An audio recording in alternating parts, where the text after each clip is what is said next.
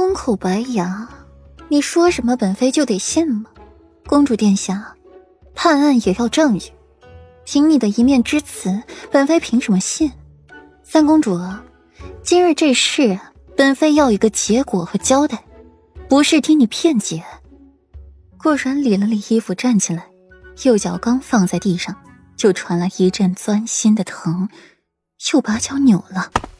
四妹妹，大哥送你回府。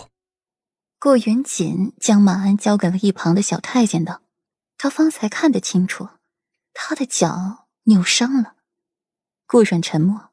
裴玉本就怀疑顾云锦，这下还让他送自己回去。软软，听说琳琅阁新来了一些衣服料子，你陪我去看看吧。左长安从容的站起，替顾阮解围，全了双方的脸面。三公主，今日之事，你必给一个交代才行。左长安搀扶着顾然，眸子悠悠的去看霍锦衣，眼中有着说不出的寒凉。顾云锦也欣然同意，侧身让行，目送顾然走。这一幕落在了有心人眼底，心下起了几分计较。那汗血宝马，霍尊命人给牵了回去。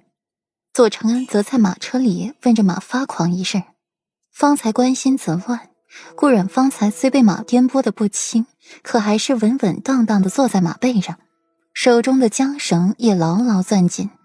而且那马还朝着那棵大树奔去，顾然不屑一笑：“几根银针罢了，我还藏了一只金钗在手里呢。那银针是顾然自己趁人不注意放进去的。那马老的跑不出二里地，骑着它怎么可能赢呢？自然是要给他下一剂猛药才是。至于不说出那马是一匹老马，也许它长得太具有欺骗性了，瞧不出来。”你对自己还真是狠啊！你还敢给马放银针？你还敢坠马？你还敢去污蔑霍锦衣？哦，不对，你到底想做什么？左长安简直被顾阮的行事手段给惊到了，对旁人狠，对自己更狠。五国公府设宴、除夕宴，这些他一步步都算计好了，可是平白无故的去算计他们做什么？他们之间有深仇大恨吗？还是这般狠？顾然，你到底想要做什么？左长安不气馁的又问他一句，语气里透着一丝失望。顾然抬起头看着左长安，恍惚间，他和程青重合在了一起。他曾经也用这么失望的语气质问过一个人，可是没有答案。这一次同样没有答案。你问这个做什么？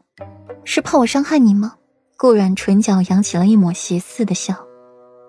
长安，你要知道，我可是从来没有伤害过你啊。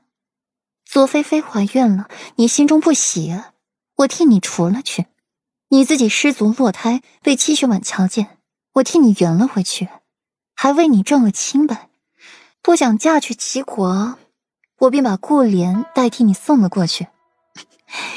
你如今怎么怕我伤害你来了？顾然发出了一声低笑，笑声诡异，令人不觉得毛骨悚然。长安啊，你太令我失望了。顾然这话如鸿毛一般轻，落在了左长安的心间，却如泰山一般沉重。软软，我不是这个意思，我只是想知道你要做什么。你现在这样子很危险。左长安听到左菲菲流产一事是他策划的，心狠狠一惊，一环接一环，环环紧扣，每一步都被精算准确。与这样的人为友很危险，为敌更是无翻身之日。左菲菲送了他蚕丝，隐忍不说，就是为了在有朝一日将他彻底的打入泥潭。五国公府设宴，便是最好的机会。让左菲菲被武皇后记恨，武兰长记恨，成为苏相府发泄怨恨的工具，还失了一个孩子，被贬为妾室。而今日柳岩所为，顾阮隐忍不发，也是为了日后将他一举击倒。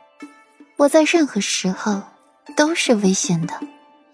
既然如此，你看不惯我的所为，咱们就一别两宽，再不往来。